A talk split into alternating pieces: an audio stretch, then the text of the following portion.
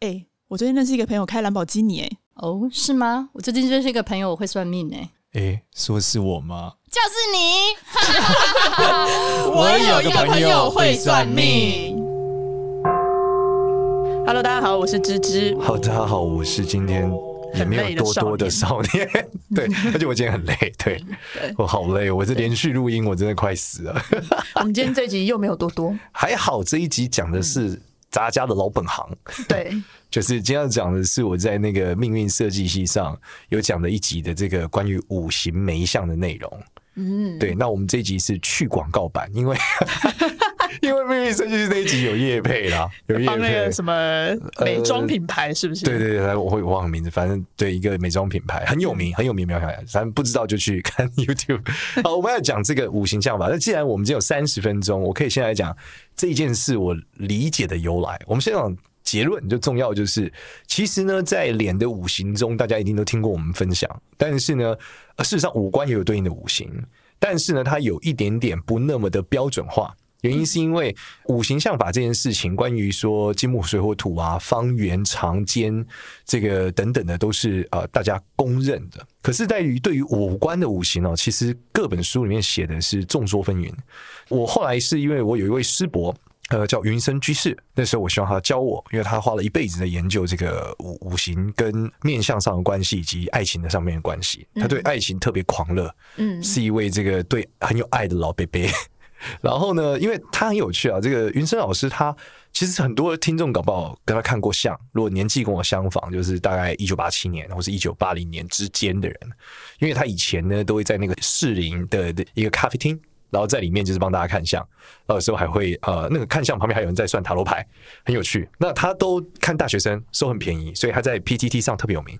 所以如果你在呃像我们这种年纪会用 PTT 的话，在 PTT 的首面相版上面是会看到这个他的留言。他当年原来 PTT 有这个版哦。对对对对对，然后他上面有发表很多他研究的文章。嗯，那曾经我就是问过他说：“哎，师伯，为什么你都在 PTT 上看？或者说你看相为什么收这么便宜？因为他看一个人才只收几百块。嗯，然后你看他已经看了。几十年了哈，那他就说，因为便宜才能看得多，哦，他想要快速累积他的 database，对，然后量才看得大，嗯、对，然后他说，那大学生来问他最多就是爱情嘛，对，所以他就看了他爱情特别多，嗯，然后他有很多有趣的见解，所以之前我记得我呃，我第一次见到他的时候是二零一五年，因为我希望他可以教我，但他那时候很犹豫，因为他就是没有收弟子。然后还没有收学生，他觉得他自己还在研究的路上。哇，你看一个几十研究了几十年的人，还觉得自己在研究的路上，他觉得自己现在这样教出去，可能还是误人子弟。他觉得不想，就没想到后来在二零一九年，大概也是二零一八年左右的时候，开始决定要收弟子，很突然。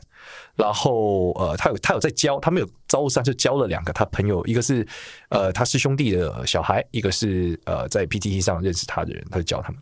那我那时候看到他在呃 FB 上，他有个粉专有发贴文的时候，我其实发现，诶，他有在教人，所以我觉得他是不是回心转意了？我就拜托他，然后他就拒绝了我很多次，原因是因为他不希不希望呃他的学生有跟别人学过。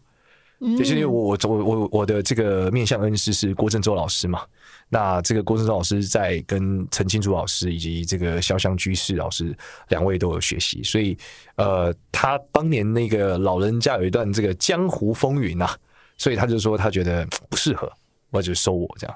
但是后来我就一直拜托他，我说老师你不要不要不要收我为学生哈，我在旁听可以吗？对对对，你就讲你的，我坐在旁边可不可以？拜托。然后后来就是熬不过我嘛。他说：“好吧，就他在教别人课的时候，我就是坐在旁边听。我们就约在一个布朗咖啡，对，他特别喜欢喝这个布朗咖啡的含糖咖啡，我不知道为什么。那你可以问问题吗？旁听的话可以，但是是基本上他就是教嘛，对啊。嗯、那他也不是特别教某个技术，他只是在教他学生的同时，我听他的认知。好，那在这个过程中呢，其实呃，我学到了很多。然后后来我才知道说，呃，他为什么要教学生？其实是因为。”他自己算自己，发现自己寿命不久了，嗯、所以呢，他觉得他儿子没有学，所以他希望把这个技术流传下去，所以他决定教完最后一次。嗯、对，那当然我一直一直跟着他了，因为因为我就是觉得他很珍贵嘛，但是是，所以我都有到，认努力的到，然后想要听一点是一点。那后来他还是觉得呃可以教我，就还是我们有很多的讨论和交谈，但是他很客气啦，他是说少年，我跟你是这个互相学习。但大绝大部分时候是我跟他学习，嗯、那我们就学了学了这个知识。所以今天呢，讲这个东西，其实其实当当初录那支业配的时候，我其实是在。我有特别提到他，原因是因为缅怀他的这个呃，我们所谓大师的这个风范，同样也是呃，也也希望说他的这个这个怎么讲，大师的这个技艺吧，在这个江湖上继续往下，大概是这样。那、嗯、那今天呢，同样的逻辑里面呢，我就得讲说啊，就是他当初有一些研究，他的研究里面呢，后来我用了，我觉得挺准的。他没有正式的变成一本书或者任何发表，因为他还来不及完成这个课本，他就离开了。所以呃比较可惜，因为我毕竟不是他主要的学生嘛，因为他有主要的弟子，这这个我们有聊过，之前有想要整理，但是呃后来因为太真的是太太散了，所以有点难。对，不过可能有朝一日有机会，我还是会去试试看这件事情。好，那我们现在讲这个五行相法里面的关于面相上面的五官的五行怎么做，这个五官的内容呢的五行其实来自于一本书啊，那时候我也很震撼，是这个老师跟我讲，叫《月波洞中记》。你怎么听都不像是一本面相书。月哪个月？月亮的月。波波就是波浪的波。洞是洞口洞，中间的中，记录的记。月波洞中记。它是在月光 波动下面的一个洞穴里面，对，写下来可能是这样。真的假的？对，他就是所以才叫这名字嘛。因为他整个故，他不是一个故事书，它是一个面相书。嗯，就他第一步就告诉你什么，怎么怎么样看什么面相，怎么样看什么面相，所以代表这个记录从头到尾都不是一个。你懂吗？就不是他，因为他不是小说啊，他就是他写，他在这个墙上写的，或是当然也有可能是他去一个月波洞中找到的，你知道，就是秘籍。因为古代人的时候都会讲，他们找到的秘籍都是那种，他突然间到山野之中，嗯，看到了这个云雾缭绕，发现哦，桌上有一本书，赶快抄，抄抄抄抄，抄完之后回来之后就得到绝招嘛。那为什么不直接把书拿走？嗯，可能被雷打死这样。好问题，还要抄？你这个人无耻！不是，你还书，你还得刚好有带纸笔。呃，他可能抄在手上啊，哪那么多让你抄啊？抄一点是一点啊，偷人家书多不要脸啊！以前印刷术很逊啊，好不好？很麻烦，那是毛笔字写的，你敢你敢敢干走，然后没有第二本。当然是写书啊，一些咬手。我回去好好的抄完，会把它放回去啊。你那个山野之中的洞里面啊，字在哪？你有 GPS 哦？你动作有 Google Map 啊？我都爬得到那里了，我找不到吗？他们就说出来就再也找不到了，啊，就是秘籍呀，啊，不然怎么就是神仙给的秘籍呀？哦，对啊，这不是重点。好，重点是里面是讲到几个逻辑，其实还是跟大家讲，就是呃，我们讲还是回到那个金木水火土逻辑，我觉得比较容易让大家理解，就是反正只要这个尖哦，就是火。但面向上只要什么叫尖，其实从鼻子比较容易理解，鼻子尖尖，有人鼻子尖尖嘛，有人鼻子圆圆，对不对？像我鼻子都尖尖，类似这样。那像有一些那种大老板鼻子就圆圆，嗯，所以你就有尖有圆，你就看出来这个尖尖就叫火星鼻。那耳朵一样嘛，有耳朵圆圆，耳朵尖尖，对不对？尖尖就是火星耳。然后眉毛这个眉毛尖尖，哎，就是这个属于什么？就是属于火星眉毛。眼睛尖尖，就是说有点凤眼，就尖尖的嘛。就不圆嘛，那就是属于火型眼睛。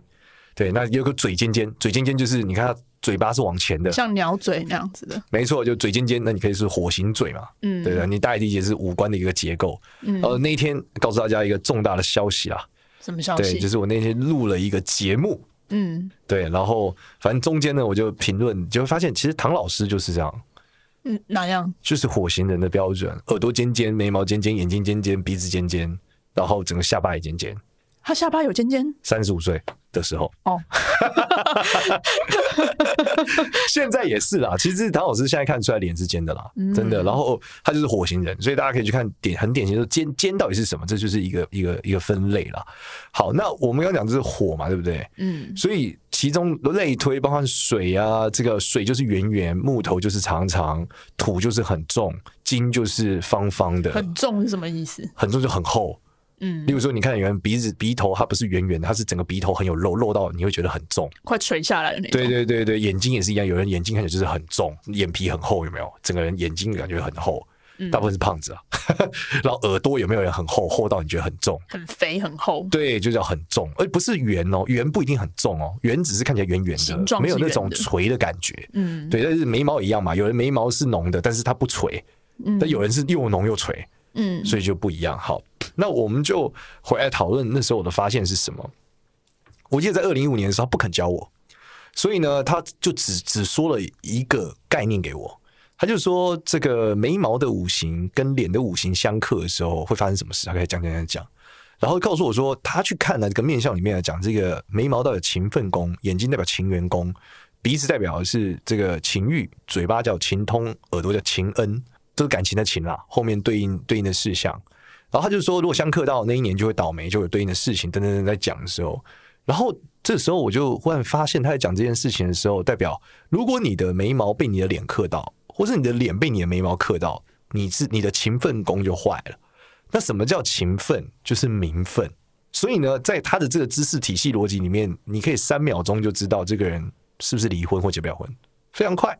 然后我就在我那时候后来就去北京嘛，因为另一问你去北京，我他不愿意教我之后，我就去北。我刚好这时候后来去北京之后，我在北京用了很多次，非常非常准。就是例如什么叫刻到？我们不是有讲过金型的脸是方的吗？对，所以如果这个眉毛很细很长，像木头，嗯，他就结不了婚，或者他就一定会离婚。金跟木，对，金克到木嘛，对对，或者是说他的眉毛如果是金型眉，就是很淡，但是看起来方方尖尖的眉峰很明显，嗯，对，这眉峰像刀一样嘛，刀就是金嘛。他如果脸很长，那就是金克木一样，他会在名分上出问题。那这种人很有趣哦，他不是不谈恋爱哦，他就是结不了婚。你所以，我们是看脸型还有眉毛对来判断，可以快速的就知道这个人为什么结不了婚。嗯、对，那另外一种人的问题是什么？有的人呃，所以你你在节我在节目上的时候，那个影片上是比较容易呈现了，就是告诉你说金木水火土的这个眉形大概是什么。那时候我在北京的时候，就是看了好多人，他就传照片一来，然后他说这是我老公跟这是我老公跟我的照片，然后我一看我说你老公离离过婚吗？然后他就说对，你怎么知道？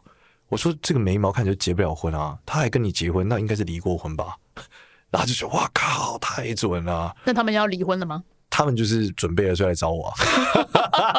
他来找我了，他老公没来。哎、多多也是那个眉峰很高的啊，多多的眉，他就金型眉，对啊。可是他的脸是？他脸其实对他很肥嘛，他脸应该是水带一点点，有一其实他有一点带一点点呃木头吧，有点长，但是脸很圆。嗯，对对，但脸很白，所以他其实水的成分很重啊。嗯，对对，所以他倒没有结不了婚的问题。嗯，对，通常你们的问题应该比较容易出在情缘宫。啊、哦，这个就是 YouTube 上没有的啊，就是眼睛，眼睛，对，就是眼睛跟脸如果克到，就容易莫名其妙的分手哦，对，就有无缘嘛，对，嗯、所以这很有趣哦。就是我我那时候就看了我几个兄弟，就是他们坐在那个时候，他就说：“少年，让我看不看？”我说：“你感情都是忽然分手的。”哦，对，你怎么知道？我说：“你这个面相就是你的脸刻到你眼睛，那他是一个金型脸，他的眼睛很长。”你知道是那种凤很长的凤眼，很漂亮那种。他就是每次他说他爱情就是忽然就分手，忽然就分手，所以就是没有情缘有问题。嗯，对，就叫情缘宫。哎、欸，我的眼睛算是你眼睛偏圆一点，我觉得不太算长。对，然后你脸是火嘛？我脸是火吗？我以为我比较你很窄啊，你下巴尖尖啊，额头拱拱啊。可是我不是那种倒三角形的那种像火型的那种。呃，你是火带金啊？对啊，就更难搞一点。这是 combo，就是集中带有规则，你是有规则的集。哦，对，没错，对，所以这种很很硬。你就是什么倚天剑啊？对，就是金属被火炼过啊。对，倚天剑就很锐利啊。对啊，那你眼睛是水嘛？所以你祖先还是火很重，所以你的缘分也是忽然就没了，就这样。嗯，所以难以成嘛。对，但有趣的是，因为你看你又带金，所以其其实你的金是会生你的水的。嗯，对，所以其实你你胖的时候感情是比较多的，嗯，你现在瘦的不行，像你以前比较胖，哪有脸看起来比较胖啊？我觉得。有吗？你你现在看起来窄窄啊，以前看起来脸肉肉呢。我是因为现在变黑了，好不好？然后所以是视颜色跟视觉嘛。对。所以是因为我坐你比较远，所以我看你比较瘦，对不对？对。靠近一点就变胖了。然后我我会变，因为我现在比较黑。哦，你现在比较黑。对，又晒的比较黑。好，所以关键是晒黑了。嗯。OK，那你就变白就可以改善啦，对不对？吃胖。对，其实肤色也有五行啊。嗯。对对，黑就是属水嘛。嗯。所以从你那时候更有趣啊，我们在看的时候还往下有秦恩公，嗯，情恩公就是耳朵，耳朵。然后对，那时候在大陆有个特别大的新闻，是一个叫王宝强的这个电影明星，嗯，跟他这个老婆叫马龙，然后呢，反正他给了马龙超级多钱，就马龙竟然跟他的那个经纪人，就是王宝强的经纪人，就是睡上了，嗯，然后这时候你去看马龙的耳朵，呃，他的耳朵就是尖尖，呃，就是有点金型耳吧，我记得方方长长方方的，他的脸是长的，所以他就是不知感恩。我印象是这样，我没有细看，反正就是他耳朵跟脸磕到，嗯。对，那你就会发现他在爱情上是不知感恩的。所以你你就从中可以分析出这个人在感情上到底有什么样的问题。然后，例如说他总是口出恶言，那可能是他的脸跟他的嘴磕到了，类似这样。所以你就可以快速知道这个爱情上发生什么事。所以我们要看的是脸有没有刻到。那如果是嘴巴刻脸呢？一样一样一样一样一样，只要刻到就是有问题。反正一样没有关，就是它两个都是同五行没关系，就是不能 A 克 B 或 B 克 A。反正就是你的五官跟你的脸的代表的五行有没有互相克？那如果有的话呢，那边就会有瑕疵，感情上的瑕疵。没错，你人生的感情瑕疵就是会在那个点上。嗯、所以你知道这个相法特色在哪里吗？嗯、就是难在哪里？难在绝大部分古人没有那么细致去研究人的爱情。嗯，因为古代人是没有爱情可言。对啊，我没有要谈爱情的。对，他们就是结婚嘛。嗯，所以他们要繁衍，而且没有什么讨论什么婚姻问题。你就是女人就该死，对吧？女人就是繁衍的工具，千错万错就是女人错，嗯，对吧？所以在这个技术的演进哦，其实真的云生老师是做了巨大的贡献，在现代人的爱情的。比例上啊，我觉得这是很厉害、很厉害的。难怪他要看那么多大学生。应该说，我觉得也是在看那么多大学生就做到这件事情了。然后更有趣的是，他认为，呃，他认为像素就是一个科学和人类学的一个结构。他本身是天主教徒哦，真的、哦。对对对，所以他最后离开的时候也是用告别式的方式，不是那种传统的东方宗教仪式。嗯，对对对对对。那我觉得他在这个技术的演进上的时候，带给我非常大的启发了。那他实质的技术应用不是这么窄的。其实他的五行相法的论点是他后来独立出了一整套纯用脸跟五官五行对克的认知。例如我们刚刚讲，你刚刚讲是我们把它简单化，就是 A 克 B，B 克 A 都是不好的。对，但其实它是有错有不一样的。例如说，你的脸克到你的眉毛，那你是一个攻击型的时间点，就是你的人去克五官嘛，人克运，对，脸底是你的脸嘛，是运嘛，然后人克运就代表你在这时候你会超用力，然后运克脸就是你会超惨。就你会被压制，什么意思啊？没听懂。例如说，我的脸是木头，我的眉毛是土，那那一段时间我就会超冲的，那哪段时间呢？就是走到眉毛的运的时候啊。哦哦哦，对对对，岁数走到眉毛的时候，没错没错。例如说，呃，像眼睛三十五到四十岁嘛，对。那例如说，如果脸磕到眼睛，那你就会超奋斗，嗯，你会很用力，对。但会不会结果会不会好再说，但是你会很用力。所以只要刻到它的时候，你的走到那个岁数，你就会很用力。对对对，你会很用力，然后如果被克到，你就一直觉得被压着，就不是很爽。你说被脸克到？对对对。但如果是、呃、应该说被被五官克到，被运克到，五官是运嘛？哦，五官是运。脸是人嘛？脸是人。对，人克运会觉得要很用力，运克人我会觉得很压抑，大概是这样的一个状态，非常有趣，非常有趣。对，然后他就说他他他有个词叫什么？攻击型人生跟泄气型人生。但细节上我并没有。什么？第二个是什么？泄气型哦，泄气。对对对，然后他同样逻辑是说，如果你的五官都被脸磕，你这一生可能都是在泄气的，或是或者说你都是很被压抑的。然后他好像同样有一个逻辑，我印象中是五官都被脸刻，不是要很用力吗？怎么会很压抑？哦，对对，五官都被脸刻，应该就是他都很用力，他的人生就很攻击这样子。嗯嗯嗯。对，那其中还有一些五行的真泄等等的细节运用，但是因为我毕竟不是他的弟子嘛。核心弟子，所以我没有从头听到尾这一段故事。嗯，对，更多的是之前 PTT 首相版的版主，也就是我们叫 K 大，我们叫师兄 K 大是完整的传承了他所有的知识。嗯，对对，但我手上反正反正我手上是没有没有，我没有完整的应用这套技术。对，我更多的理解还是在五行的这种呃使用面，我觉得比较强。但纯粹单用五行的跟五官的相克生泄来做论断，这我真的没有办法。嗯，对，你再重复一次好了。你说眉毛的话是名分，对，眉毛是名分，眼睛是缘分，缘分，耳朵是耳朵是恩情，鼻子是欲望，欲望，对对，就是性生活嘛。那嘴巴就是沟通，沟通，对。所以如果我的脸刻到了我的鼻子，你或者是我鼻子刻到我的脸，对，就容易性生活不美满。哦，对，你们的你的爱情问题往往就卡在性生活上。哦，就会因为这个点没有办法下去。对对对对对对，会遇到一个。不合的，呃，或是各种问题，不一定不合，或是各种的问题，对，很难讲，很难讲。嗯，然后如果是嘴巴互克的话，就会是双方沟通的问题。对，那至于说大家会细说，老师，那我嘴到底是什么鼻子什么？我说这，我老实跟你讲，这真的很难。嗯，对我只能说，它就是一个形象，你自己就是要意会。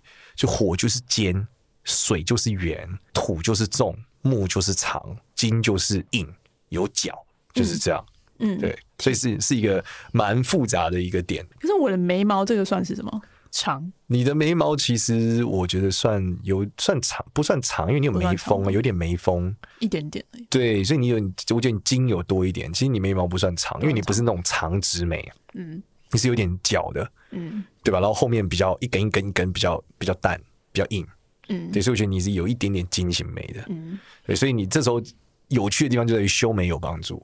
嗯，就是我后来尝试说把他的眉形改成适合他的五行的时候，你会发现他整个脸看起来比较柔和，嗯，比较顺利，嗯，对。那你实际上想也对，你看一个脸很圆的人，如果眉毛又很平淡，他看起来就会超好欺负。所以他如果有一个眉峰，他其实会很好看，嗯，整个人看起来就是有精神。对对，所以其实真的是。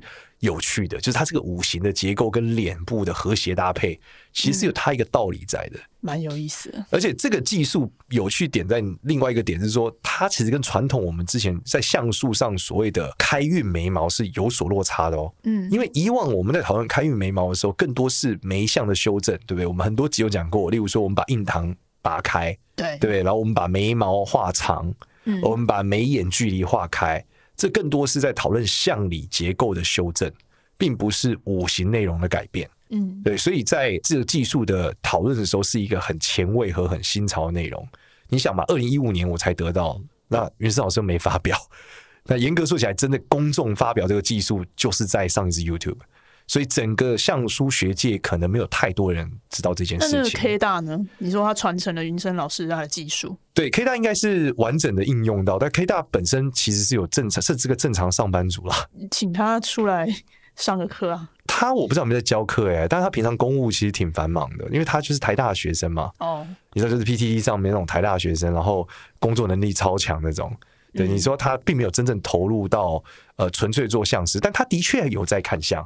之前我有开一个群啊，他就是有在里面，他就是在帮大家看相。因为我之前有阵做一些公益群嘛，他有在里面看相，大家搞不好可以搜一下，可以找到这个人。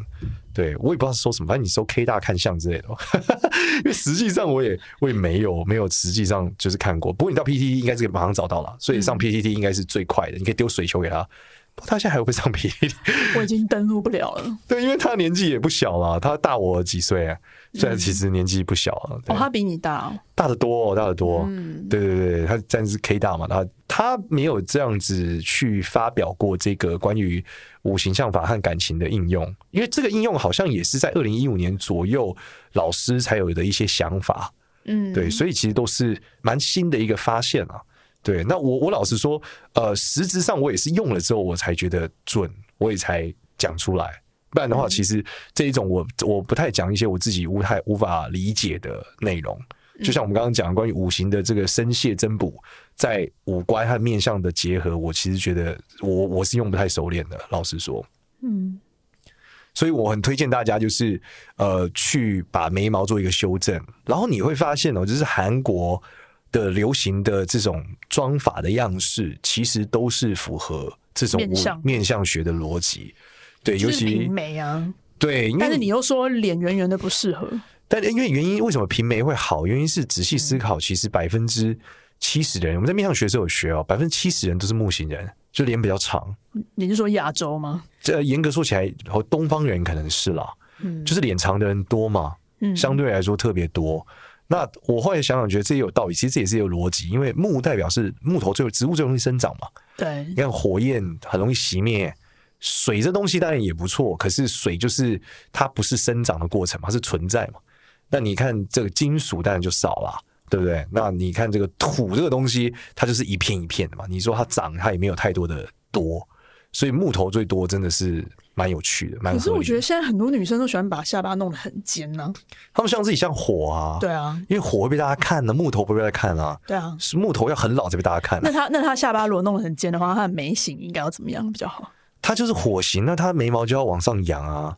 对啊，她就是眉毛要，要眉毛尾巴也要往上，也要是火最好啊。那如果她不，那不就是一个倒八吗？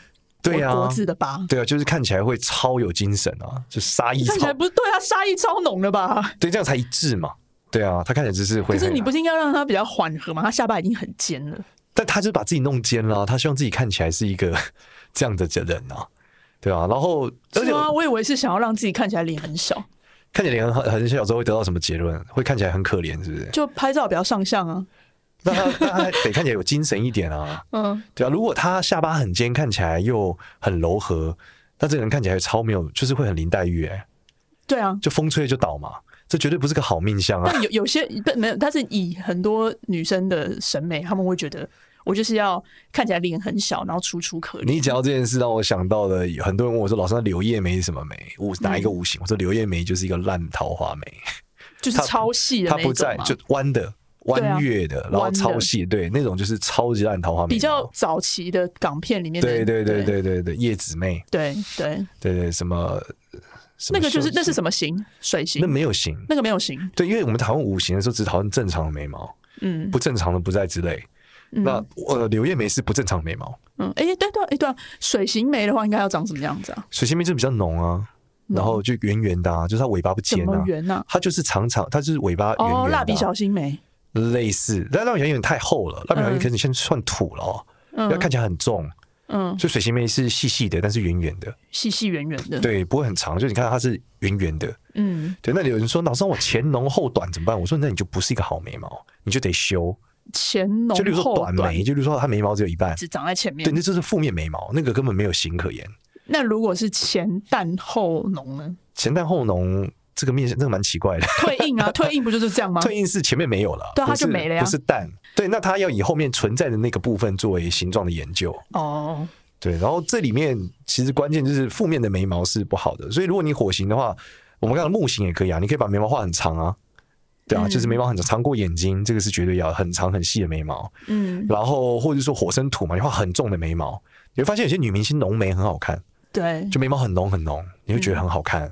那也是。林青霞吗？哦，林青霞可能就有点算哦，但林青霞可能不太算火星，嗯，算火星脸吧，应该算是。没有，还是算她脸有点偏方，偏方对不对？对，她其实有点精，有点方的脸。对，她有点方。但我是觉得林青霞每个人实在长得都不太一样。对，演《东方不败》的时候，跟她小时候长得就不一样啊。她就是阴气很重啊，所以她很适合女扮男装。对对对对，嗯、所以我觉得这个面相，而且面相五行其实本来就会有一些微型修、微幅修正啊。嗯，性格上也会一些微幅修正，所以你真的可以回家试试看，研究这些眉形怎么样跟你脸比较搭。其实你画起来之后，如果大家看起来觉得和谐，就是一种好的眉形，其实对你的名分就有帮助了。那至于眼睛的。怎么改变？这更多，我觉得化妆可能很多人比我是了解的多。怎么把眼睛画长啊，卧蚕画大啊，什么开眼头？哎、欸，我觉得如果你要去动的话，还是要考虑一下啦。对啊，为什么？因为不是每个人都适合动啊，你动就弄不回来嘞、欸。嗯，对不对？你都不喜欢，你是要退后很麻烦哎、欸。可是我眼睛我要怎么画大啊？你就啊，其实很多那种美妆师超猛的、欸。我曾经在一个节目上，哦，你说他贴那个那个什么？假睫毛还是什么东西把眼睛夹起来？对对对，我之前去参加一个什么姐姐妹妹站起来哦，名师的一个节目，嗯、那个化妆师根本是就是神手啊，嗯，他就画一直会先帮你把左脸画完，右脸不画嘛。你看左脸看起来就是超大的眼睛，右脸看起来就超小，嗯，所以我觉得还是有机会，只是有用的把它贴起来，我觉得应该贴起来，贴跟各种比，嗯、然后他们把卧蚕打阴影，各种阴影把它撑起来。嗯，所以脸就效果呃对，而且那个在镜这样也有效嘛？它不是很有效改变它，哎，很有效啊。因为这个五行相法本身它是形状的状态，它其实不在讨论性格哦。对，五行本身就是一种抽象的东西，而且它是一种你看不见的物质嘛。嗯，对，它跟面相我们所讲的相理，代表五脏六腑的反射不一样。嗯，没有，因为至少我现在不知道到底木行眉跟火行眉在五脏上有什么不同，可能有吧，但是我不知道。对，或者说你的眼睛是长的眼睛，短的眼睛，在你的你的胆会长得不一样吗？我不知道。嗯，对，但至少你外观看起来是这样，那是有机会改善很多。而且我经验上也真的很多人就改善，就改眉形，嗯，整个就不一样了，运就不一样了，嗯，甚至有人戴眼镜运都不一样了，就是眼睛的形状就不同了，然后他就解决了一个五行上面的问题。嗯，对。哎、欸，那如果说你像眉毛，它影响的是名分，那如果我本来就是不婚主义，那我就没差了吧？你可以选择不结啊，对啊，为什么要结不了呢？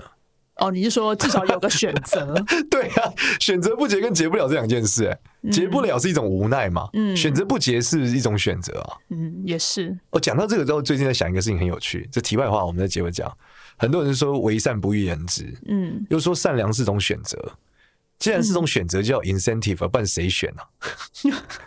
对吧？选择是你要诱因才有人选啊，没有诱因谁选？嗯，所以后来想想，我觉得这个，而且现在媒体发布这么快，你为恶，众所皆知。是啊，对，那我觉得为善更要人知，才有 incentive 啊，因为你为恶赚到钱，众所皆知啊。嗯，对啊，所以我最近就觉得，搞不好行善是要高调在这个时代，因为你要 incentive 啊，你要诱因嘛，不然谁要选择善良，对吧？不是啊，主要是这样。这也不是一刀两，就是一一刀切的吧？你不选择善良的话，代表你一定要作恶吗？也不是吧？不是，我是说，如果你希望这世界更善良，有更多人选择善良，嗯、善良应该有诱因啊。诱因就是我有福报啊。那福报就是个诱因，但很多人并认知这样，因为不是所有人都信福报这件事嘛。嗯，所以我觉得就是为善为善大肆宣扬，总算又赚到名声好了，至少是个对一般人的诱因吧。嗯、是了，对啊，我只是最近在思考这件事，我也没想清楚。如果同学们有一些想法，也可以来 IG 跟我们留言，就是 到底为善是不是要被人家知道？对，但我只是最近觉得，如果善良是种选择，嗯、那理论上他是要诱因的，不然谁选啊？大概是这样。会吗？但是我选择我不要不要做坏事啊，这也是个。对，我们讲选择行善嘛。嗯、你选择不要做坏事，就做坏事你会有风险啊。嗯。但做善事你又没有风险，你你不做善事没风险、啊。那没风险，它就是一个诱因啊。我为什么要选择一个？不是，那我可以不做啊。我意思是这样，因为你懂啊？就不做善事没风险，我就不做啊。嗯，做的搞不好还有风险，靠。那如果你今天都不管怎样，你就是要做一件事情，那善跟恶，你一定是选善啊。不一定啊，我可以选择不善不恶啊。没有这个选择。什么情况下没有这个选择啊？不给你选。现在是怎样？进到八大声色场所是不是？只有走干净去嫖。站在原地不行。可以，当然是当然是看前面那个走过来是谁，要不要花这个钱？对啊，如果是安心啊，我 对什么？对啊，什么？我想一下，关之琳啊，对不对？那还是内心就是会很犹豫嘛。我有小恶魔就会是哎，关之琳，那你看关之琳，好老派啊，关之琳。好的，谢谢大家，谢谢大家。那我们今天就分享到这边。喜欢我们的话呢，记得到 Apple Podcast 给我们五星好评哦，也可以关注一下。我有个朋友会算命的 IG 跟 Facebook。谢谢大家，拜拜，拜拜。